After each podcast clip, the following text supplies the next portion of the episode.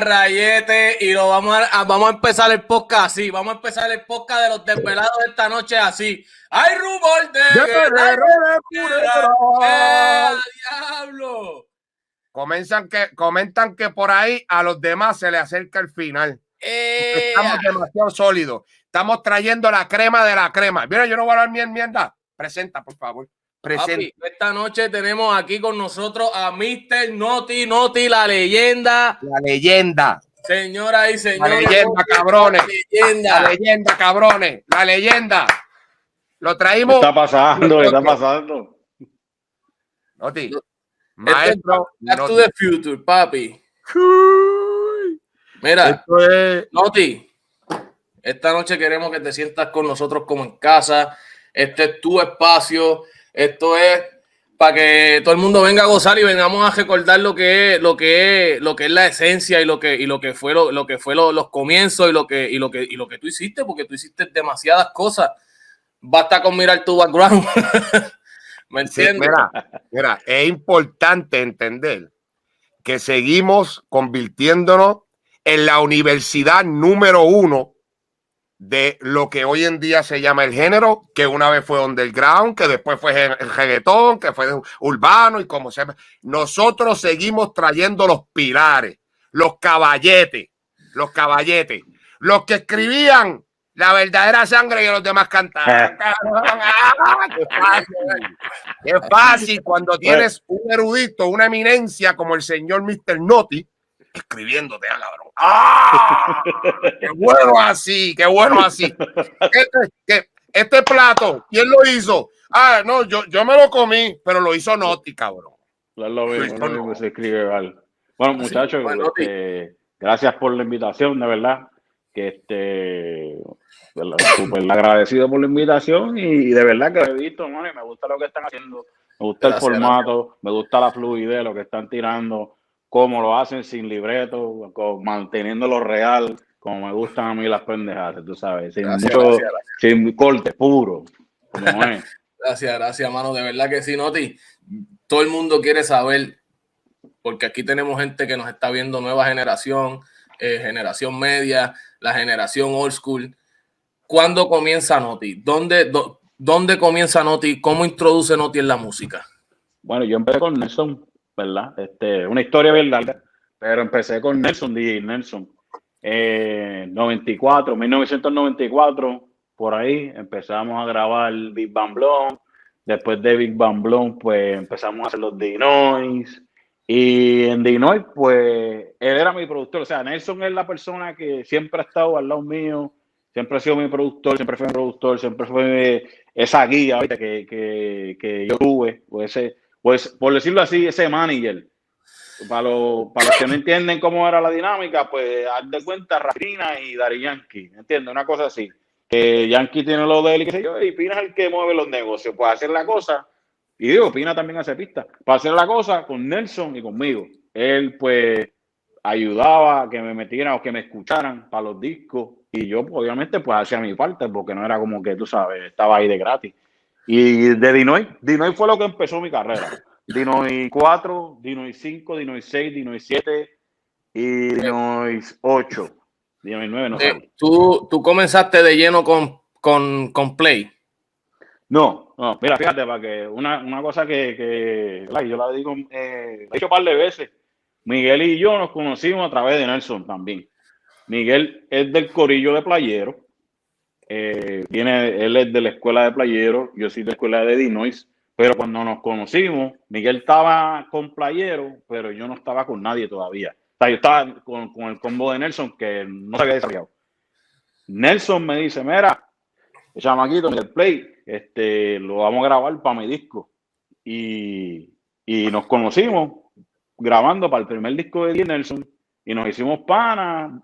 El primer día que nos vimos, grabamos una canción que se llama You Wanna Be a Gangsta. You Wanna Be a Gangsta. Es una canción bien vieja.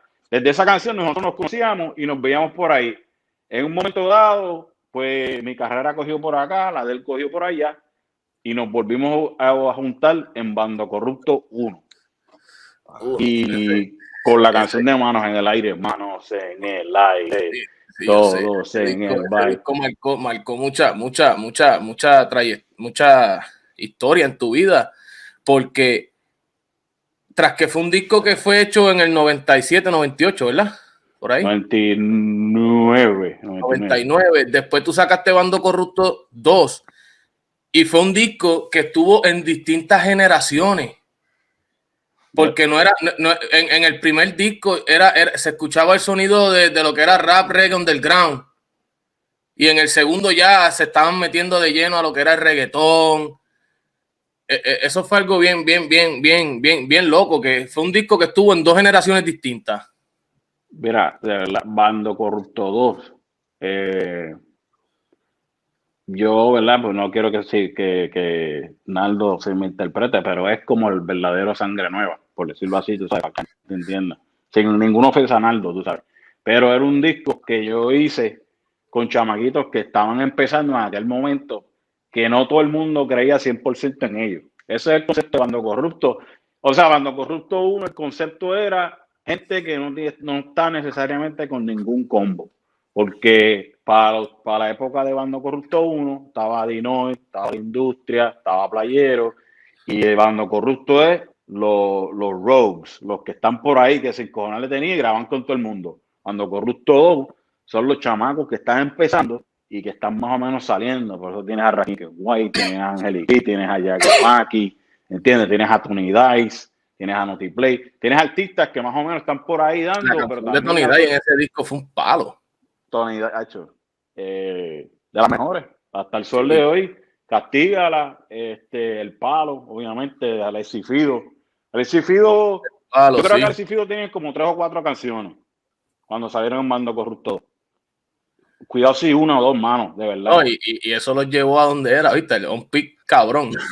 eso sí, les, ayudó, les ayudó bien cabrón. Este, Mando Corrupto ayudó la carrera de todos los artistas que estaban Mando Corrupto 2 todas sus carreras florecieron, porque eso fue como un, ¿verdad? Como un escaloncito que dieron. Todos esos discos fueron bajo tu compañía Money Machine. Eh, el primero, pues, es, es Flow Music, ¿verdad? El primero es Flow Music, porque se grabó en Flow Music, pero obviamente es donde yo empiezo a experimentar en el estudio.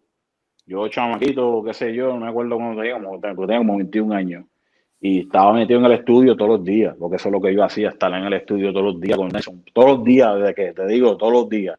Yo no faltaba al estudio un fucking día, yo estaba todos los días en el estudio. Yo también, por eso estaba los divorcios. es la verdad, es la verdad, por eso también. Yo llevo, yo llevo igual que yo, yo, llevo 10 años casado porque no he pisado un estudio. ¿Sabes lo que yo hice? Jaitru, Jaitru, mi pana. En verdad, en verdad, en verdad. Boricua de corazón, yo tuve que hacer un pequeño estudio en mi casa antes de casarme otra vez. Ah, por si acaso, tú sabes, por si acaso, no, no, y ahí el culo, voy a quedar en casa y yo ahí estoy sentenciado. lo más que se va a ir la doña gritando de vez en cuando. Trato de grabar algo, si hay un poquito. Este, mira, tú, tú, lo dices, pero es verdad. El, el segundo mando corrupto se hizo como se hizo porque el estudio estaba en mi casa y la gente que, que sabe o que conoce mi trayectoria, que me conoce personalmente, sabe que el estudio estaba al frente de la casa, que la casa estaba dividida por la mitad y la parte del frente yo la convertí en un estudio. Y ahí yo hacía las pistas con Checa, con todo el mundo. Y el disco se hacía porque yo me levantaba, desde que literalmente me levantaba mi cama, a una puerta y caía en el estudio y estaba todo el mundo ya grabando, fumando, jodiendo, tú sabes, ya estaba el, el gangueo montado. Y así, esa es la vida. Por eso es que el disco es tan natural. Por eso es que tiene tanto cariño, porque yo tenía que montarme en un carro, salir, este, fumarme un par de fili, beber un par de. Estaba ahí en mi casa, pum, pum, y entonces hacía. Y el disco tiene ese sabor y tiene ese, empeño musical, porque yo estaba ahí pegado, mano. Yo estaba pegado a la computadora. Eso, eso es parte. Hay gente que me dice, no, bro, tengo el estudio en casa y lo voy a mudar. Yo siempre que me dicen que van a mudar el estudio, les digo, bro, ese es el peor error que tú vas a cometer en tu carrera. Cuando tú tienes estudio en tu casa, no lo muevas. No lo muevas. Así mismo es. Cuando tú, cuando tú decides como que ya meterte de lleno, ya más como productor que como cantante. ¿Por qué? Mira, este, yo soy bien, bien exigente. Yo soy bien exigente. Y yo creo que es una de las cosas más malas que tengo, me exijo demasiado. Entonces, a lo mejor es un viaje de artista. Y yo veo artistas ahora que están pasando por esto que voy a decir. Este, yo llegué, Dino y 5. Yo me pegué. Me di a conocer, todo el mundo me. De los bocones yo abuso, todo el mundo me conocía bastante chévere. No era una estrella, un babón, pero era un chamaquito que todo el mundo sabe quién era por ahí. Dino y 6, otra vez me gané el respeto, ¿verdad? Empezaron las guerras y Dino y 7 con el humor de guerra y funeral se fue. No, tú sabes. Entonces sale el rumor de guerra, sale Boricua Guerrero, sale The Flow. Sí que ¿sabes? salen los discos, pum, pam, pum, pam, pum. Y él, tú sabes, mi, mi, carrera artística, y no es por darme una patada en el pecho, pues yo estaba bastante pegado, estaba haciendo billetes y las canciones mías, cada una, tú sabes, tenían su, su mérito, eran exitosas. No, había Billboard, no había un carajo, porque nosotros no estábamos en Billboard. Pero si fuésemos a hablar de, Es que no existían las herramientas. No hay herramientas. Yo no me quiero imaginar lo que hubiese pasado. E, esto es algo, perdona que interrumpa lo no, que Pero mira, yo he visto que la industria empezó a cambiar, número uno, de varios artistas, el álbum de, de varios artistas, a solamente, tú sabes, cada cual hacía su propio. Y yo he oído discos como el ejemplo que usamos eh, de Alessi y Fido, que salieron ya en, en los. En lo, en la, ¿Cómo se llamaba? El bando conjunto. Bando corrupto, bando conjunto. Brother, si tú supieras que en uno de mis divorcios perdí toda la colección de CD, eso sí que me encono. Perdí, perdí los bandos cojustos, perdí este, Rebeldía, perdí todos los Dinoy originales, brother. Desde que yo iba a la tienda de CD, cabrón. Yo tenía cassettes. Yo tenía los cassettes de Dinoy, cassettes de Dinoy originales. Eso duele. Yo estoy ahí coleccionando. Yo me la vivía, yo me la vivía. De lejito miraba, de lejito miraba. Veo que tan pronto cambian de varios artistas a solamente un artista en particular, la industria empezó a traer gente sola, solistas, otros solistas. No fue que solamente sacaron a X artistas del varios, empezaron a traer a los coladitos, los que sí daban la filmita, y había unos chavitos y bla, bla, bla, toda esa cuestión. Pero eh, nunca trabajaron tan fuerte como trabajaron ustedes, porque para mí estaba cabrón que yo estaba en la escuela y estaba pendiente quién carajo iba a bajar para Ponce ese fin de semana para cantar. ¿Cómo carajo yo iba a entrar a la discoteca si yo era menor de edad? Bajar para Ponce no era fácil para nosotros. O quién traía, o quién traía la música nueva. Que, que tiraran un cassette nuevo, que eh, tiraran un cassette nuevo, eso era la revolución la revolución. La gente estaba ya los viernes en la esquina esperando para sonar ese cassette nuevo, fumar, beber y joder. eso, se, eso se bajaba. Eso. Teníamos una jodida. Eso se ha perdido. Eso, se, perdió, ¿no? Tiene verdad, maestro. Y hay que traerlo a ustedes, a los originales. Yo quisiera, mira, que no me vengan con un concierto. Ah, que si vamos a hacer un concierto vieja escuela. No, la cascabicho, cágate en tu madre. Vamos a hacer un concierto versus. Un versus. Vamos a ver quién la monta más.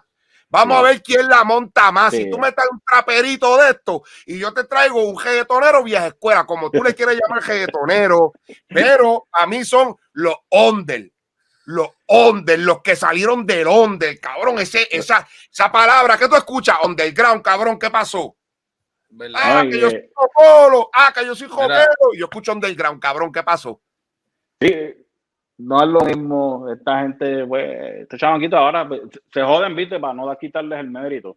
Pues ellos se joden, pero de una manera diferente, tú sabes. Ellos tienen que fajar haciendo otro tipo de cosas, pero no es lo mismo que hacemos nosotros.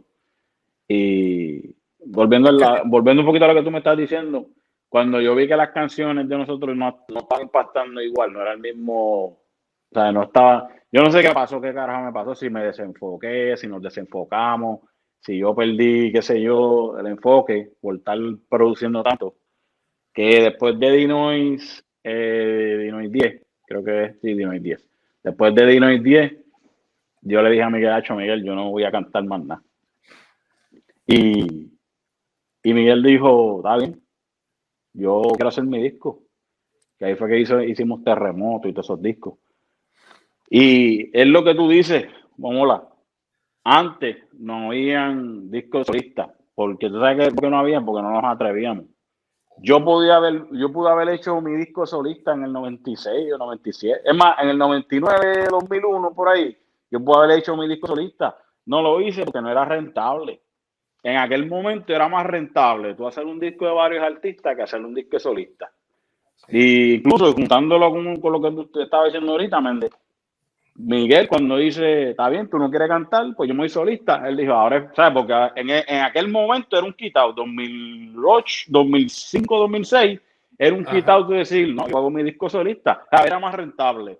Pero cuando empezó esto, para hacer un disco solista tenías que hacer, yo no quiero, ¿verdad? Este decir, pero casi los discos solistas en aquella época, a menos que fuese Wiso o Big Boy, alguien bien es súper reconocido, se escocotaba y era mejor, digo, este, Litio Polaco salieron bien en sus discos solistas, se atrevieron. Pero 95, 96, 97, era un disco solista, hecho, tú eras un, estabas a lo loco. Y como tú salías una vez cada seis meses, ver, tú tirabas fuego. O sea, las canciones, tú te, tú te cerciorabas, te asegurabas de que cuando tú te metes al estudio, desde el minuto uno hasta el minuto 4, cada verso, cada barra estuviera hijo de puta, cada gancho, quita, ¿sabes? Porque tú estabas construyendo un tema meses, meses, dándole, dándole meses, meses, por supuesto. El problema ahora es que tú sabes que se metan al estudio en una semana, quieren hacer un palo y yo veo eso bien. Tú sabes, tienes que ser un tipo, sé yo, Little Wayne, una una JC, una bestia, una cosa bien cabrona que te sacan todas las semanas palos. Ese, ese esa parte, si me dicen, no, que, que eso está muerto, como han dicho de esta jodida semana. Hay unas cosas que han muerto. Y esa es una de ellas. Ese amor, yo siento que estos cabrones ahora se meten al estudio y hacen un tema una semana, ya el viernes está en la calle y como que, que se joda. Ahí está. Por eso, es que se, por eso es que se ha convertido en una competencia semanal. Entonces ya, ya cuando tú pones un tema de hace dos semanas te dicen, ese, dale, eso es viejo, escuchate de nuevo. Son viejos. Mira, mira, mira, mira. Se, se, murió tanto la esencia que, no te cogíame si estoy mal, en un disco de varios artistas, como tú sabías que ibas a pertenecer a un varios artistas, tú tenías que, porque estábamos esperando para comparar canción tras canción de diferentes artistas. Hoy en día, tú tienes el disco tuyo solo, Ah, tienes 70 mil amigos y los 70 mil amigos te lo maman bien mamado y van a decir que tu disco está más cabrón que la mierda. No cabrón, apesta igual, apesta igual. Pero meterte con tus cojones en un varios artistas, a ver si tú suenas más cabrón que los demás, o al menos tú te lo crees que suenas más cabrón que los demás, son otros 20 pesos. Mira, este, yo, y te la doy ahí, porque yo no lo. Ahora, esa, ese, ese factor no lo había tomado en consideración, pero tienes razón 100%. No es lo mismo. No era, ¿sabes? Y no quiero sonar como que este cabrón, pero no es lo mismo porque cuando te decían, papi, en el disco sale Gringo, Bebé, y Queen, eh, ¿qué más? Este, Point Breaker, Guanábanas podría Memo vale. Papi, el culo se te ponía así de chiquito. Sí, te voy a tirar yo. Mira. Que voy a tirar yo con todo estos chojos. Esto, el line-up está hijo de puta. hijo de puta en un solo EP. Ahora, si vamos al club, discoteca, sitios de jangueo, ¿de cuándo acá un DJ te pone el álbum de eh, eh, X personas solamente? No. No varían, tiran varios artistas uno detrás del otro. Eso era lo bueno de el varios artistas, los LP de los varios artistas. la competencia. Cada cual daba lo, de, lo mejor de sí porque tenía que sonar uno mejor que el otro o al menos sonar que el, mejor que el que vino antes para que el disco continuara y tú no le des para adelante. Y antes no había break de darle para adelante, tenés que chuparte todo el disco. No, negro, mira, negro, ¿sabes? Negro, DJ Negro era bien exigente, brother. Un tipo bien exigente. Te viaba las canciones para el carajo, te insultaba en la cara. ¿sabes? Te hablaba como mierda, pero era para asegurarse que su producto estuviera cabrón desde el primer minuto. Son, eran, ¿sabes? Eran de 40 minutos. El reto era bien grande. ¿Cómo yo voy a mantener 40 minutos a la gente bailando, jodiendo y vacilando, papi? Tú tenías que meterle la presión verdadera a los cantantes que sacaran fuego. Y, bueno, ahora como es tan fácil, digo, no estoy criticando porque no quiero que digan, estos viejos lo que hacen es criticar a los chamaquitos de ahora, no es eso. Es que estamos hablando de algo que, mira, coño, ustedes la tienen fácil, cabrones, porque usted saca un tema semanal, me meten 40 mil pesos de promoción. Uno, uno, ahora, uno ahora viene y expone esto a la gente y ah, estos cabrones están buscando pautas. O no, están mordidos, porque eso es lo que yo escucho. Ajá, también. No están mordidos, no, no, que estoy mordido, que es bien, ustedes como que... Es la verdad. Está bien, pero está bien. Mira, hola. Ajá. El concepto de hacer un varios artistas. Mira, y la gente me pregunta, que podemos hablar de esto. No, tío, Bando Corrupto 3. Bando Corrupto 3, Bando Corrupto 3, cabrón, saca el disco, ponte para eso, ponte para eso, ponte para eso. Mira, Bando Corrupto 3, para yo hacerlo voy a necesitar como, como 3 millones de pesos. Obligado. Para exacto. Voy a ver como 3 millones de pesos para yo hacer un disco que yo pueda juntar, o sea, las ideas que yo tengo, decir, voy a hacer esto, voy a hacer aquello, boom, pam, voy a meterme al estudio, voy a hacer el invento, este revolú. Antes, pues yo lo podía hacer casi, no gratis, ¿verdad? Pero tú sabes, lo voy a hacer bien fácil y tú jalabas el teléfono y tú decías, mira, ve, papi, que al estudio. Ahora tú tú llamas a alguien y pichadera, poquito, de todo. Con los chavos en la mano, tú puedes llamar a un artista este y decirle, mira, tengo esta idea que es así, así, que no está mal, porque tú sabes, pues, este, ellos también tienen que jalar para su lado. Pero ahora mismo, pues, y mira, yo, tengo una idea. El que me diga a mí, y el que me diga a mí que el concepto está muerto, el concepto no está muerto tampoco. El concepto de los varios artistas, y ¿sabe cómo yo le doy la cara a la gente que me dice esa mierda? Cabrón, ¿qué hace DJ Khaled? Sí. Sí. ¿Qué hace DJ Khaled? ¿Qué carajo lo que hace? DJ Khaled un cabrón que se va al estudio a gritar, DJ Khaled. Cabrón, no, yo creo que ni pista, te gusta decirle eso para que no me quemen, pero la realidad del caso es que Khaled lo que hace son varios artistas, pero tiene un presupuesto en la hijo de la gran puta madre para hacer 17 palos. Si una disquera le da el presupuesto, no, solo, no a mí, pero a cualquier productor, hacen un disco así. Pero ellos lo ven como que no es rentable. Es una loquera, ¿verdad? Pero. No, tío, yo tengo una idea bien loca. ¿Cómo empezó Bando Justo? Cuando dijiste ah. que Bando Justo empezó, que eran los que no estaban en realidad con los corillos, ¿verdad? Sí, no, no estaban ahí, estaban con el combo, pero no, tenían miedo de meter el, el, el, pie en otra agua. Ok, ok. Porque. ¿Por qué no agaja este bando con justo 3? Y mete a donde lo convierte exactamente en lo mismo, evolucionándolo a una fórmula del 2021, por supuesto. Ya en eso tú sabrás un poco más del negocio.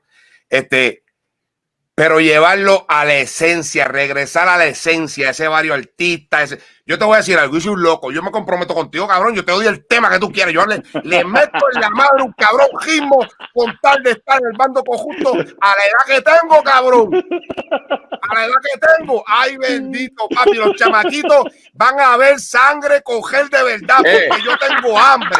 Con un ritmo de cookie, cabrón, con un ritmo de cookie. Con un ritmo de cookie le partimos en la madre el bando conjunto 3 y volvemos a la esencia. Competimos entre nosotros en el mismo LP. Yo lo... En el mismo LP. Si hay algo que estamos conscientes es que Mr. Noti, la leyenda, es una leyenda, cabrón, hablando en serio. Hablando en serio en esto. O sea, que el nombre, el nombre tuyo, brother, ya con el nombre tuyo nada más, ¿quién carajo no te va a decir? Yo le meto cabrón no, y, y, eso nada más no, que lleguemos a El mexicano se levanta, se levanta el mexicano, cabrón, y venía, hacemos un featuring con mexicano también. No te, la, la, las quejas de antes, ¿cómo eran? Papi, las guerras de antes, yo no sé cómo, voy a hablar de las guerras de antes primero. las guerras de antes eran a fuego. Hoy yo estaba viendo un pedacito eh, de una entrevista que hicieron un Baby Rasty Gringo junto con Polaco. Y, Y estaban diciendo que eran, eran bien en serio. Las guerras eran personales. era, era plano personal. Era el plano personal de que uno se ofendía a plano personal. Sí. Y es verdad, o sea, que andar con, tienes que andar con tu combo cuando llegas para los paris, tienes que treparte en tarima y tenías que zumbar fuego porque yo recuerdo, yo recuerdo pares que tipo la se bajaban y rápido después de ellos nos subíamos Cavalucci y yo. Y zumbábamos yeso, yo no sé por qué, y nos íbamos en un viaje, día de fuego, insultando a los pesos de micrófono, full personal. Era bien personal, bien algarete, era un algarete. Era, acuérdate que éramos unos chamaquitos también, tú sabes, que estábamos en la ignorancia, pero eran bien algarete. Y se formaban unas peleas, unos Rumble, cabrones. Ay, cabrón. Sí, sí. porque yo estaba en la esquina oscura ya mirando de lejos. Sí, era, era un algo. Ah, mirando de lejos, yo sabía que usted era nebuloso, usted era sí, la gran puta, cabrones. Que había que ver al desde la esquina porque iba a volar un puño. Cogí par de ellos de vez en cuando, ¿sabes? Sí, yo, andaba con esos negritos de Loiza. Y, no, un algarete, un algarete, un algarete, cabrón. Y bien lirical, porque era bien lirical. Eh, pero no era tan, tan, era personal, pero no era tan, este, no sé, eh, eh, ¿cómo decirlo? ¿Cómo explicarlo? ¿Sabes? Como que no era, era personal y todo, pero había una, habían unas cosas que tú, había unas cosas que tú no podías tocar, ¿tú me entiendes? pero eso era lo que le daba ese toque, mano, al género. Sí. Mira, que él se está tirando con este y se van a tirar en tal lado y van a estar en tal lado cantando. Tiempo, tiempo, tiempo, tiempo, tiempo, tiempo. Ningún género, el underground. El underground. El underground. El underground. El under, literalmente había uno de, los, uno de los clubes más cabrones. ¿Quieres que te diga el nombre del club más cabrón que yo, que yo he ido? Y vi ah. muchos artistas, muchos artistas. Eh. El potrero en Peñuela. ¿Tú sabes que yo creo que Cabrón, el potrero en Peñuela. Yo creo que el billar, el billar de Cholo. no, no, sé si el billar, yo sé que yo creo que yo canté un par de veces en el potrero. En el potrero. Viste, viste, papi, yo sé porque es que los llevaban, los llevaba, papi. Eh, te digo que hacían un evento, en cualquier sitio se, había un, se hacía un buen evento, mano. Y, había, había. Estos cabrones, mira, no te dice, venía de Loiza cargando una pelea, cabrón, hasta acá, hasta Peñuela. Yo bajo de Ponce para Peñuela y termino quedado peleando también porque no te estaba ya. Cabrón, había que vivírsela. Eso era de verdad, de verdad. No, no es que estemos, mira, los chamaquitos hoy en día tienen el acceso de bla, bla, bla y todo esto. Lo que estamos haciendo nosotros ahora mismo, estamos en las cámaras hablando mientras que se joda. Se joda, está bien, sí, es verdad. Tienen herramientas y nosotros las, las estamos usando también. Sí. Lo que pasa Pero nunca van a tener experiencia. Ahora es bien negocio, tú sabes. Ahora es bien negocio. Ahora todo, es... todo muy cuello blanco. De hecho, los cuellos blancos, eso también fue otro disco, ¿verdad? Mira, sí. Hay, gente, sí. hay, hay un disco, Noti, que cuando yo era chamaquito, mi mamá, a mí me gustaba mucho. Y mi mamá lo cambió por el disco Dream Team porque ese disco era bien sucio. y, yo le, y yo te quiero preguntar porque tú estuviste en ese disco. Era Happy, Happy Chencho Life. Happy Chencho Life. Ya lo cabrón, tú sabes que a todo el mundo le habla de Happy Este muchacho está marcado de por vida. Ese, disco, está bien cabrón porque ese disco todo el mundo se tiró ahí también. Ahí viste. Happy, Happy Chencho Live. Ya los lives no se hacen tampoco, fíjate. Así es que bueno, época diferente, ¿verdad? A menos de que le, pague, que, le, que le pague. Le paga por un live. live de, eh, eh, o sea, fue un disco que hizo el difunto Oakley.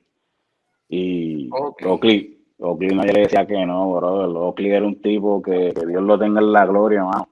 Nadie le podía decir que no porque era un tipo demasiado bueno, brother. Era un tipo que era como un maestro, era como un sensei.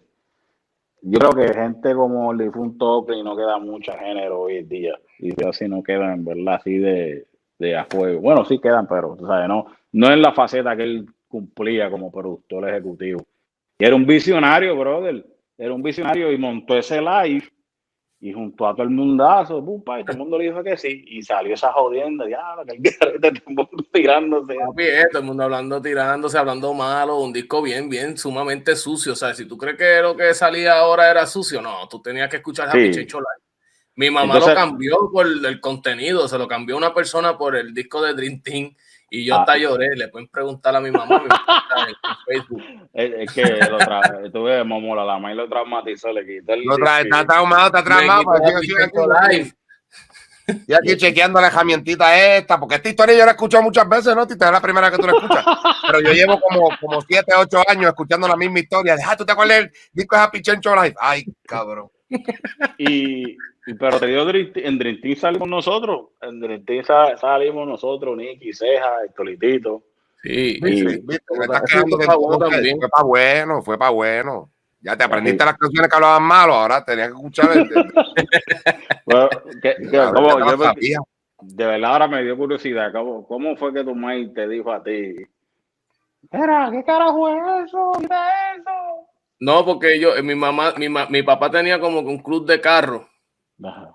Entonces él, tú sabes que siempre estaba con la fiebre de los cajos bonitos y música, y mi papá siempre tenía todos los discos nuevos.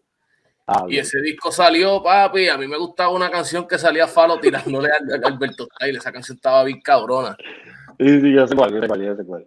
Y, y mi mamá cuando lo escuchó, como el disco estaba tan sucio y, y decía mucha, Sacho, papi, eso estaba de chocha por ir para abajo y, y mamabicho y papi, pero es de todo, de todo. Y mi mamá, mira, no, eso no lo puede escuchar el nene, que papi lo tuvieron que cambiar por el disco Dream Team, se lo cambió una persona y le pueden preguntar a mi mamá, yo pataleteé y lloré por ese disco, brother. Te entiendo, te entiendo. Eh, Ahí, ahí, ahí nació algo en ti ¿Por qué? con el underground. Que- pues que cuando, cuando uno es cautivado por la esencia Sí. de lo que era y se adentra y empieza a vivir una vida bien ex- excitante, cabrón. Era como todo era excitante, cabrón. Esperar al weekend, llegar a qué sé yo qué puñeta de qué pueblo, porque iban a estar cantando qué sé yo quién.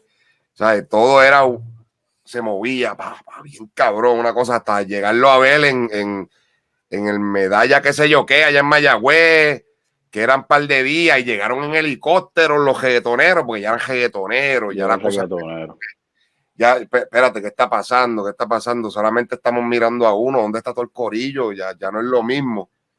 Ya Yo no es lo mismo. En Ponce había un DJ. eh, yo tengo una memoria, ¿verdad? Me estoy poniendo viejo y se me olvidaron los nombres. Creo que es Jumbo. Y Jumbo. Que hacía todos los paris de Ponce. Si me equivoco, pues me corrigen.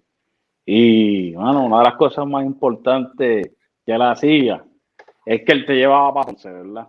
Por ejemplo, yo siempre estaba con. Por, y la gente de este cabrón siempre está mencionando a Yankee. Pero es que en verdad, para esos tiempos específicamente que tú estabas hablando, por la persona que yo bajaba para allá, para Ponce, era con Yankee.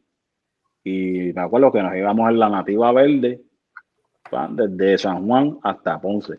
Y cuando llegábamos a Ponce, esto ya no se hace, ya, eso era antes, viste que era un vacilón, que era algo, que es lo que tú estás diciendo, mamá, que cosas que han cambiado. Nosotros llegamos, hacíamos un party, y de ese party, el DJ nos decía, mira, hay otro party en este otro lado de aquí de Ponce. Y nosotros, papi, sin, ¿sabes? sin preguntar dos veces, vamos para allá. Llegamos allá, te pagaban cash.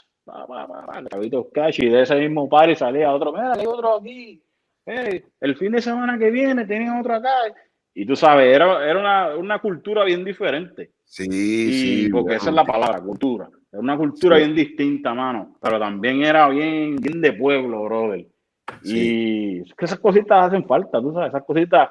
Yo, yo te entiendo, lo que te quiero decir es que entiendo, brother, tu sentimiento de diablo, está cabrón, mano. Cuando nosotros nos criamos, la música era así. Y era porque era bien accesible. A pesar de que tú a lo mejor esperabas un par de meses sin que bajara nadie para allá, pero cuando bajaban, bajaba un combo hijo de puta y tú veías Sí. casi todo el combo de playeo, veías todo el combo de la industria, ¿sabes? Que se hacían unos parties de verdad. Y Eh, no había el- tanta matadera, porque para esos tiempos sí mataban gente, pues en Puerto Rico siempre han matado gente. Pero no era que en todos los pares había un tiroteo cabrón, tú sabes. Sí, no se puede decir eso, no se puede decir eso. Y a, no se puede veces, decir. a veces yo, o sea, puño, sí, la tarima, se no. formaban peleas y las peleas las paraban los mismos bichotes, paraban la pelea. Mira, cabrón, lo sacan para el carajo y seguía el party, tú sabes. Es verdad, ¿Qué? es verdad, es verdad, es verdad. Y ese respeto no lo hay. Ahora Sí, te no, tumban el pero- car y ya algún cabrón llamó a los guardias. Rápido, rápido. ¡Woo, woo!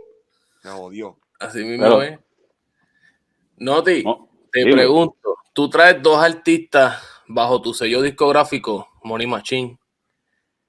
Creo que son Cartier y Ariel el Puro. Cartier, Mariel, el puro. Para mí, una de las mejores voces de, de- del género, mano. Cartier De verdad o, que sí. o los dos, Are- o Car- Cartier. Mira, este es bien interesante eso, porque, mano, yo no tenía, yo no, yo no estaba en las de hacer diquera. Yo quería hacer una casa productora y esto, ¿verdad? Las personas que me conocen de muchos años saben que yo lo que quería era hacer discos. Por eso es que están ese montón de discos, porque yo lo que hacía era siempre estaba envuelto o me llamaban o me conseguían, estaba en alguna, en alguna faceta y estuve envuelto en un montón de discos. Y la parte que honestamente me gustaba era hacer pistas y bregar. Yo cuando, después de Bando Corrupto 1, de- perdón, Bando Corrupto 2, perdón, después de Bando Corrupto 2, este, yo tengo un montón de gente como que por ahí, eh, así, este, dando vueltas, y yo digo, mira, este, este chamajito, le digo a Rifo, obviamente, que Rifo es el, ¿verdad? cofundador de Money Machine, le digo a Rifo, Rifo, este, tú crees que este chamaquito nosotros los, los ayudamos? Tú sabes, ya que ahora mismo nosotros tenemos vaqueo de distribución con Tito Han, Universal, etcétera, y estamos más o menos parados en la industria, porque no cogemos un par de chamaquitos y los ayudamos? Cartier fue el primero. Cartier tenía un contrato con Kumatari y con nosotros compramos, le compramos el, contrato a Kumatari y quisimos hacerle el disco. Y empezamos a trabajar su carrera poco a poco, pero no fue una cosa que yo salí buscando así como que artista ni formal. Fue algo bien natural. Y yo creo que esa es la magia. La magia Sí. fue que yo no estaba en son de busconeo ni hacer negocios. Yo quería desarrollar artistas bien y hacer las cosas bien. ¿Sabes? Desarrollar talento y musicalmente. ¿Qué pasa? Cartier tenía un, obviamente una voz igual a la que no tiene, una voz bien salvaje. Y lo bueno de Cartier, Cartier hacía pista también, era arreglista. Y dije, bueno, ¿sabes? Estamos perdiendo. Y se- se- había un, había un clic con nosotros, con el combo. ¿Ya tú en ese momento habías traído a los Mambo King a trabajar contigo o todavía? Todavía los mambos no habían llegado. Los mambos llegan ya después de Bando Corrupto, obviamente. Checa eh, se fue, porque Checa quería hacer sus cosas por su lado y quería seguir más enfocado en su carrera y no quería estar tanto haciendo pistas. Por eso es que la gente dejó de escuchar NOTT y Checa y empezaron a escuchar más NOTT y Sonic. Y fue por el mero hecho de que yo estaba enfocado en hacer beats y pistas y él no estaba en eso. O sea, él estaba más en... Y empecé buscando a Sony, qué sé yo, haciendo beats. Yo dije, coño, estaría chévere empezar a filmar chamacos que hagan pistas también. Porque ya Luni lo estaba haciendo. Luni tenía Tiny, tenía Nesty, tenía Nelly, tenía un gente bien terrible. Y aquello era una máquina de producción constante. Y, coño, pues vamos a hacer más o menos lo mismo, no copiando la idea, pero al flow de nosotros. Y en una de esas fui a White Lion. Y en White estaba en la oficina de Elías, yo no me acuerdo, me imagino, yo creo que estaba abriendo el disco de, de Voltio. Y me imagino que fui a firmar alguno, algún papel de, de Seban o algo así. Eh, y veo estos dos chamaquitos que están allí esperando eh, a darle un demo, Elías, algo así. Y estaban allí. Y yo les dije, mira, ¿qué es lo que ustedes hacen? Este, ah, no, estoy, estoy- te les estoy dando para adelante a, la historia. Voltio me los llevó. Voltio me llevó a los Mambo King un día y me enseñaron las pistas. Yo escuché las pistas y yo dije, tan cabrona, pero no estaba en esa mentalidad. Después al tiempo, cuando, cuando voy para cuando voy para el, estudio de Elías, White Lion, los veo. Y están allí comiendo gofio porque no estaban haciendo nada, no estaban filmados, estaban allí, ¿sabes? En la puerta dejando el demo. Y yo pues prácticamente dije, ¿están haciendo algo? Y me lo llevo a mi casa. Y me metí para el estudio y desde ese día, olvídate, no se llamaban ni los Mamboquín, tenían otro nombre y todo, se llamaban, qué sé yo, tenían un nombre de cohete, una jodienda de la NASA, un nombre bien raro. Y yo iba a hacer un disco que se llamaba Mambo Kings, después de Bando Corrupto. Y no tenía nombre y ese nombre fue el primero que me dijeron, Mambo Kings. Y cuando ellos me dijeron, mira, ¿cómo ustedes se llaman? Ah, qué sé yo, qué rayo. No, usen mejor este nombre que tengo aquí guardado, que no lo voy a usar para De ahora para adelante ustedes dos son los Mambo Kings. Y así se quedaron. Boa. Mi tío. O sea, que tú los bautizaste. Los bauticé y chamaquitos, brother, súper humilde. Este, yo no tengo ni una sola palabra negativa que decir de los Kings. No, y te los llevaste contigo porque tú también, para el que no sabe, Noti estuvo detrás de casi toda la producción de Héctor el Padre, hoy día conocido como Héctor Delgado también. Ya ahí... Cuéntame, un poquito de esto, cuéntame un poquito de esto. Brother, mira, Héctor siempre ha sido mi pana, ¿verdad? Siempre fue mi pana desde chamaquito, desde Estolitito. Y yo filmé, estaba, eh, Rico y yo filmamos a Cartier, teníamos a Ariel, Ariel, Ariel llegó al estudio un día, Alexi, Alexi Fido me llevó a Ariel, porque son de Calle y todito. Saludos a mi gente de Calle. Y llegaron a casa un día y me enseñaron el demo. Cuando yo escuché el demo de, Ariel, yo dije, este, olvídate, Wisin, pero a la quinta potencia, multiplicado por 25, suma, de quítale, tú sabes, un estilo cabrón. Y dije, hay que desarrollarlo y hay que desarrollarlo un poquito y qué sé yo, pero el tipo tiene un talento cabrón. Ahora, cuando yo escuché las pistas que trajo, yo dije, diablo, este tipo, ¿quién carajo es este? Ah, es el vecino mío, Meca. Y dije, tráelo a obra. Tráetelo para acá ahora. Y él trajo el chat, trajo a Meca, boom, y lo filmamos a la pata, lo filmamos. Y yo tenía ese convito, ¿verdad? Era Ariel, Cartier, Meca y los Mamboquín y Rifu y yo, éramos ni machín. Casi, ¿no? Y, estábamos, pero éramos unos chamaquitos, estábamos ahí como que empezando, estábamos estrogoleando, o sea, estábamos pasando, no estábamos con la disquera muy exagerados de contento, ni, ni estaba pasando lo que queríamos. Mano, y esto después de, de MVP 2, esto después de MVP 2, eh, como que, no sé, este, rompió con Luni un poco. Ya esto estaba en las papiolas, ya venía, tenía travesura, tenía castigo, tenía este calor, tenía todos los palos, los primeros palos, este, vamos para la calle, todo eso. Y me llaman, me dicen, mira, yo quiero, yo tengo un estudio en Parque Cueste y quiero que en verdad ustedes lo corran. Y hicimos un negocio, dividimos por la mitad las ganancias, qué sé yo, nos hicimos socios.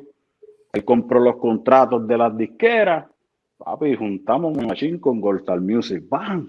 Y empezamos a trabajar por ir para abajo. Y empezamos a hacer. El primer disco que hicimos fue Romper Discoteca.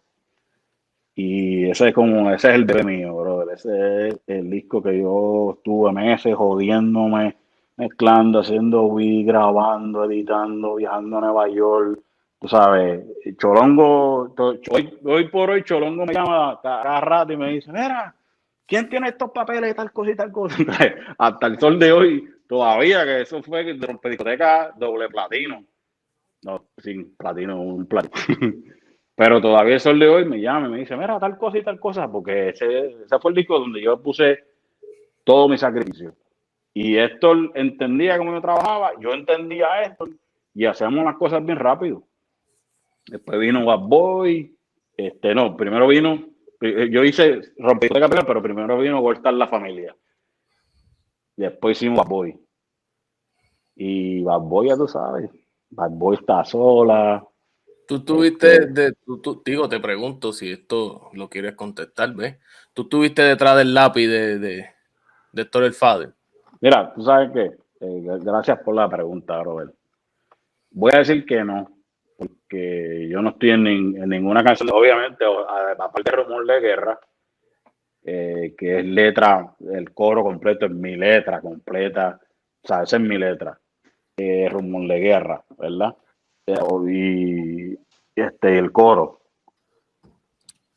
Héctor y Lele tenían un sistema, un sistema de que Lele hacía 50 páginas de rima de esas 50 páginas, Héctor se metía y cogía 5. Por dar un ejemplo hipotético.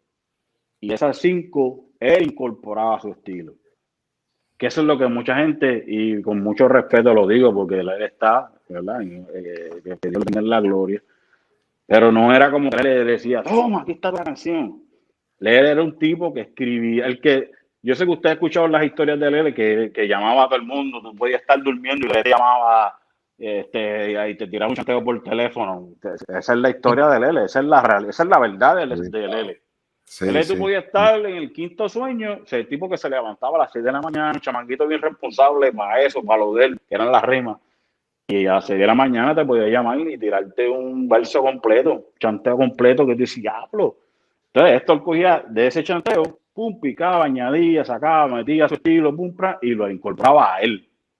¿Entiendes? Había veces que no, hay cosas que son simple y sencillamente de Lele, pero hay muchas canciones que son ellos dos.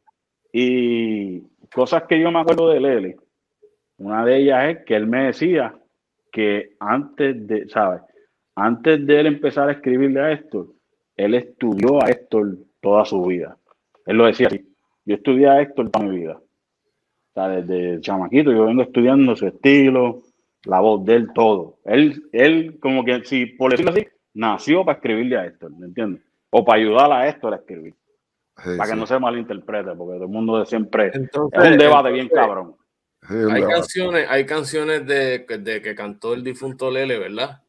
Que se escucha con el mismo flow de Héctor. O sea que, si con la teoría que tú nos acabas de dar, yo entiendo que es Héctor el Fadel el que es, Lele el que le está copiando la voz a Héctor el Fadel. No. no. No, es copiando, no es copiando de qué, en realidad. Yo lo defino como que son, son unos clones. Son, O sea, la relación de Lele y de Héctor la tienen que entender. Estos son dos tipos que se entendían uno al otro a su forma. Se sentaban y se convertían en uno. O sea, Héctor el Fadel era producto de Lele y de Héctor Delgado ¿Entiendes? Entre los dos se juntaban y hacían esa bestia. Había, había partes del, del, flow, partes del flow son de Héctor, partes del flow son de Lele. Y cuando tú los divides, los dos sonan igual. Ese, es el problema. Y esto pues, a lo mejor me caen, o sea, a lo mejor me caen arriba y me dicen, ah, no, no, no, no, estamos porque claro. No, no, si él lo yo estudié a Héctor toda mi vida. Por eso mismo. Hoy, por, en día, pues, eh, coescribimos, pues, no, no, no estás diciendo nada mal. Fue, una que, él trabajó bien. Cuando yo grabo, o sea, yo, yo cogí de grabar videos en Instagram y hacer historias pequeñitas de cada canción. Y yo creo que lo dije una vez, yo dije, mira, o sea, yo me sentaba a hablar con Lere, me metía a de pepa, y nos, y nos fumamos par de film, un viaje a los dos hablando mierda de madrugada. Y un día en una de esas conversaciones me dijo, papi, yo estudié esto, de cómo el flow de él, cómo era, cómo se expresaba, y hacía las letras que le pegaran a él. ¿Sabes? por eso, mira, Lele le escribió a Coscu. Y, sabe a quién qué chorre cantaste mal le escribió. Y no, las letras de Lele con Coscu no se ven igual que las de Héctor. ¿Sabes? Eran, eh, ahí está el ejemplo perfecto de que como este chamaco se acopló tanto a esto, que ya cuando él trató de tener su propia identidad tuvo un poco de, de problema, tú sabes. Sigue siendo una leyenda, brother, porque... Sí, no, y le mete, y le metía en la, en la madre, muchacho. En la madre, le metía en la madre. Se la vivía, de verdad se la vivía, ya está. era, era, era, era intenso estar con ese combo de 70 en una discoteca. Sí. Oye, ¿qué? Hay historia, muchachos. Hay historia como centella, claro. Este, pero, bro, en Nueva York, en Puerto Rico, en cualquier lado que íbamos, era, era una cosa bien, era una cosa bien cabrona. O sea, era una experiencia bien cabrona. Eh, hay gente que obviamente la vivió más que yo, porque yo estaba en el estudio todo el tiempo, pero las veces que yo salí, o sea, yo tengo historias que no las quiero ni hacer porque, ¿verdad? No, no, no, tranquilo, tranquilo. No, no, hay que, no hay que llegar, no hay que llegar a, los detalles de la historia. se sabe, se sabe por la explicación de los tiempos que hemos mencionado. que las cosas eran muy diferentes, eran muy diferentes. salíamos de una discoteca y salían 25 carros detrás del otro, eh, ahora dicen que es una película. Esa, ese era el modus operandi de nosotros. ¿Entiendes? No era película, así éramos nosotros. vamos para un par y vamos 25 carros. Diablo. 25 BM, 25 Mercedes, tú sabes, una, parecía un jeque árabe el que estaba llegando, ¿sabes? No Sí, era sí, movie, sí, sí. era, el, era así, Era éramos nosotros, ¿entiendes? Era algo bien, bien- bien- cuando, y cuando Héctor, y cuando Héctor te filma, te pregunto, ¿verdad? Cuando Héctor te filma y tú llegas a, a Goldstar Music y está polaco, ¿ya tú habías arreglado con polaco? Mira, gracias por mencionarlo. Es una cosa bien, bien interesante. Yo filmo con Héctor y qué sé yo, al, al otro día empezamos a hacer Goldstar la familia. Y el primer día me dice, Héctor me dice, mira, vete, vete al estudio de Luni, necesito que vaya al estudio de, de Luni y le metas presión para que termine de Goldstar la familia, brother, porque no lo quieren terminar. Y yo me fui y llegué al estudio con Rifo a meter presión, a terminar el disco, a meter, a terminar pista, a terminar de todo. Y ese mismo día, él también filmó a Polaco. y ya tenía filmado a Yomo. O sea, de este combo. Y, y tú sabes, ¿tú has visto el meme de, de Spider-Man que se miran? Ah, ah, ah, Así fue cuando vimos Polaco y yo, ¡fuera, cabrón! ¡fuera! Papi, nos dimos un abrazo normal, hermanos, brother, hermanos, porque eh, esta música, esta, la generación mía, mira, yo los veo y son como velan primos míos. Yo a los muchachos, a Michael, a Manuel, a Rankin, Alberto, cuando nos vemos, brother, es como una familia. No, no hay feca. No hay, tú nos nosotros nos encontramos cejas, todos nosotros los, los, viejuelas. Cuando nos encontramos, brother, es como hermano, primo, así, cuando, ¿sabes? cuando tú vas a casa de tus primos, ¡era cabrón! eh". Así mismito, brother. Y cuando yo vi a Polaco, después de verlo en años, porque acuérdate que después de Dino y de esos viajes, de esas guerras, yo seguí mi rumbo a producir, a hacer otras cosas, hacer música comercial. Ellos siguieron, se convirtieron en Liti Polaco, superestrella. Y como que nunca más volvimos a estar en guerra, tú sabes. Y Sí, sí. nunca arreglamos ni nunca empeoró la cosa. Y ese día, em- ese día llegó Pola, pum, saludamos a fuego, brother, y empezamos a grabar este la envidia. Y ese, ese mismo día grabamos la envidia. Que yo salgo en la intro, el outro, creo que es hablando mierda. Que tú o sea, que sacas- fue normal, normal. Vi en YouTube que, Mira, cabrón. Mala mía, mala mía. Que, es que- que había, no, hoy, por hoy, hoy por hoy, el que haya compartido en persona con polaco, en cuestión de corillaje ni nada de eso, No, de persona a persona con polaco. Si polaco, por ejemplo, me escribiera una tiradera, mi respuesta en la tiradera a polaco sería: lo que él dijo es verdad. ya está, Hola, cabrón. lo que me cabrón. Lo dijo polaco es verdad. Ya está. Hola, lo que dices es verdad. Y se acabó. Y ya, ya, todo lo que dijo Pola es verdad. No, pues, Se Pola, acabó. Pola un sabio, mano. Pola, ¿sabes? Después yo estuve un tiempo que estuve bien jodido, bien juqueado, bien a careta en PR. Y de las, de las poquitas personas que me ayudaron siempre, me dieron la mano, fue Pola, brother. Y me hablaba, me decía unas cosas bien cabronas. Todavía, cuando cada vez que viene, baja para acá, para Florida, que sube para Florida, yo hablo con él, brother, y hablo con él normal, como te hablan usted así normal, sin no de negocio, hablamos normal, como dos tipos normales. Y bien sabio, ¿sabes? Un tipo bien sabio, mano. Sí, sí, sí, sí, sí, Qué sí. duro, mano. Noti, este, vi, vi, vi algo en YouTube que me llamó mucho la atención porque el video se acabó ahí. Cuando dijiste que vendiste la cadena, ¿de verdad vendiste la cadena que de Sí, sí, vendí la Vale Peña, bien pelado. Un día me vi, este, lo que pasa con Gortal fue, el, pro- el problema, el problema fui yo. Yo empecé en verdad a abusar de las pepas, a abusar del pasto, estaba bien al garete, estaba hueviendo, estaba, estaba bien al garete. Y eh, la ignorancia, por decirlo así, la ignorancia no me hizo pensar bien en lo que yo estaba haciendo. Y un Macho, día, Lodi, mala mía, gracias por lo que estás diciendo y compartiendo. para que los chamacos hoy en día, puñeta, agajen, Sí, no, agajen eso es el verdad. término. Que no es que tú, porque los ves empepados, como igual sin nombre, como el Mighty, o los ves con el fili en la boca todo el tiempo, como el otro, como yo, cabrón, que estoy aquí fumando hierba así. Eso no es así, es un privilegio. Yo tengo un privilegio de fumarme un tabaco de vez en cuando, cuando en lo hago aquí. Compartiendo con mis amigos. Pero la verdad, Sí, la verdad, y brother, se puede, gracias. tú puedes, tú puedes, pero o sea, el problema es cuando tú estás gastando la mitad de tu chavo en eso. Y te entiendes, y no abres los ojos, no te das cuenta que, mira, cabrón, tres mil pesos en Pepa. tú sabes, ahí es que ahí, es, ahí tú estás en un problema. Pues de- Sí. digo, voy a decir la verdad, porque después de hacer esos discos, el nivel de estrés mío estaba bien alto. La presión de la disquera, la presión de Cholo, la presión de Héctor. Pues yo poco a poco, pues papi, empezaba, estaba dándole más a las pepas, más a la cerveza, más al ron, al whisky, de todo. Y un punto que después de después de Bad Boy, yo tenía un switch volado en la mente, tú sabes. Yo no estaba bien, no estaba bien. Y, tú sabes, me tuve que ir, de que me a nivel de que me tuve que ir de Puerto Rico para el carajo, no había años después, tú sabes.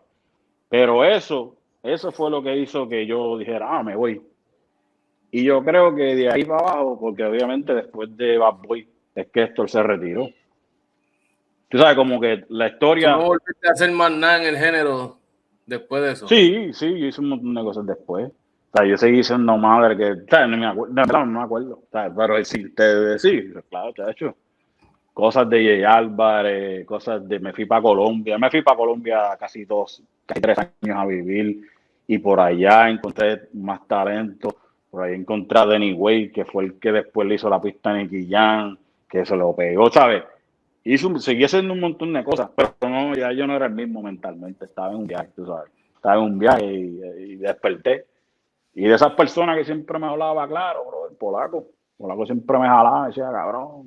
Polaco fino, cabrón. Polaco Sí. fino. De verdad que sí. Un hombre en verdad. No, sí, hay que hablarlo, papi, porque o sea, tú no puedes tapar el sol con, con, con, con las manos. Eso es Este, bueno. Uno tiene que abrir los ojos. Y estos chamacos de ahora, hay muchos que yo los veo súper enfocados. Hay muchos que los veo enfocados. Y eso es, como ellos mismos dicen, película. Y están así, tú los ves, pero eso es película. Hay otros que yo los veo que están rajatabla. Y se les ve. Ellos postean sus cosas en Instagram en la red y ponen todo, pero se les ve la depresión. Se les Sí, ve sí. que se los está llevando el que los trajo porque consume. También la consume. Mientras más éxito tú tienes, más tú quieres dar y tener, tú sabes, porque no quieres pegar una canción y más nada, tú quieres pegar 25, 30 canciones, hacer 40 mil discos. Y eso fue lo que convirtió este género en lo que es hoy, tú sabes, ese, ese, ese, ese drive de competencia que nosotros teníamos, de meterle y meterle y meterle, hacer música más cabrona, más cabrona, más cabrona, más cabrona, al, al, al punto que el mundo entero tuvo que darse cuenta de ese es el cabrón reggaetón. Ese es el reggaetón, eso es los boricuas. Porque era, ¿sabes? Pero también, papi, jodía mentalmente, jodía. Y eso añádele, papi, todos esos jangueos y todas esas loqueras y todas las loqueras que yo vi también. eh, sí, sí, sí. Cosas que se veían. Las cosas que se veían eran muy interesantes, cabrón. Muy interesantes. Sí. Ahora se verán unas, ¿verdad? Que sabe Dios. Sí, pero yo no sé, yo no sé. Porque yo nunca, yo, yo nunca pensé ir a, a algún club y salir como Abdullah de Butcher. No, no, no, no. Ese no era mi propósito, no mala mía. Esas cosas se vivían. Era, el underground. Qué cosa cabrona, Noti. Me da, me da gusto, ¿verdad? Verte tenido aquí la noche de hoy con nosotros, brother. Sí, Oh, gracias. Yo creo que, que sí. Antes de irme, Noti, yo quiero preguntarte, ¿verdad? Eh, ¿Qué pasó con las trenzas? Bueno, pues tú sabes que después de los 40, pues. Ah, sí. No, los dreadlocks, los primeros dreadlocks yo me los piqué cuando nació mi hija, Alana. Eh, qué sé yo, una loquera, me los piqué. Y después me los volví a dejar. Y, y me los corté después, qué sé yo. Después del disco de Naughty Play, creo que fue, me los piqué otra vez. Después me dejé las, de las trenzas. Las trenzas pues, me empezaron a dejar calvito en la parte de atrás, así que... no fui papi, Dale, tango, vámonos. sí. Sí, antes, antes de eso- que me tripen. Sí, antes de que ah, este cabrón está calvo. Que ya ustedes saben, Corillo, esto fue Mr. Noti de Noti Play. Tremenda Gracias, gracias, gracias, Gracias. La leyenda en la casa. Le traímos otro episodio más de escuela. Cuando ustedes vayan a, a otros canales, otras áreas, miren bien miren bien y reconozcan los jangos. Nosotros no, los que comparten con nosotros. Esos son los jangos. Nosotros somos uno de nadie que nos sentamos y tuvimos el atrevimiento de decir, señor no tira leyenda, tendría usted la disponibilidad de partir conmigo, aunque sea cinco minutos, y aquí estamos una hora más tarde, cabrón, porque esto no se acaba, no te nos podría contar, bueno, hasta la lucha libre, papi, hasta la lucha. Rato, vamos, gracias a ustedes, mi gente, en verdad los felicito de nuevo. Gracias. Sí, lo que están haciendo está bien cabrón, está bien real. No la dejen caer, brother. Los felicito, los felicito y aquí a las órdenes siempre cuando quieran. Gracias, Noti. Gracias. Esto fue el Club de los Desvelados, Corillo. Otra clase más de historia, cabrones. Mando con justo tres, recuerden, cabrones, que pues te van a joder. Mando con justo tres, todo va a ser una cosa ya de puta, yo creo.